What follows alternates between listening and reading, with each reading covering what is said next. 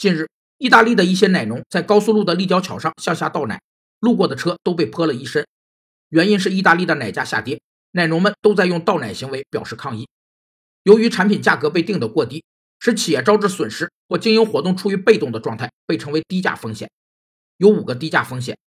一是如果低价后销售量增长的幅度低于产品的降价幅度，则会使企业销售额整体下滑，从而无法实现降价促销的目的；二是低价可能使顾客怀疑产品质量有问题或处理存货，导致不积极购买；三是低价极易引起竞争对手反击，可能诱发价格大战；四是过度低价使企业价格调整空间缩小，销售工作难度加大；五是低价会侵蚀企业的利润空间，降低其盈利能力。还会丧失很多应得利益。奶农纷纷表示，如果不倒掉牛奶，卖奶所得到的收益比交易过程中投入的存储成本、劳动成本、运输成本和税收还要低。把奶倒掉是最省钱的。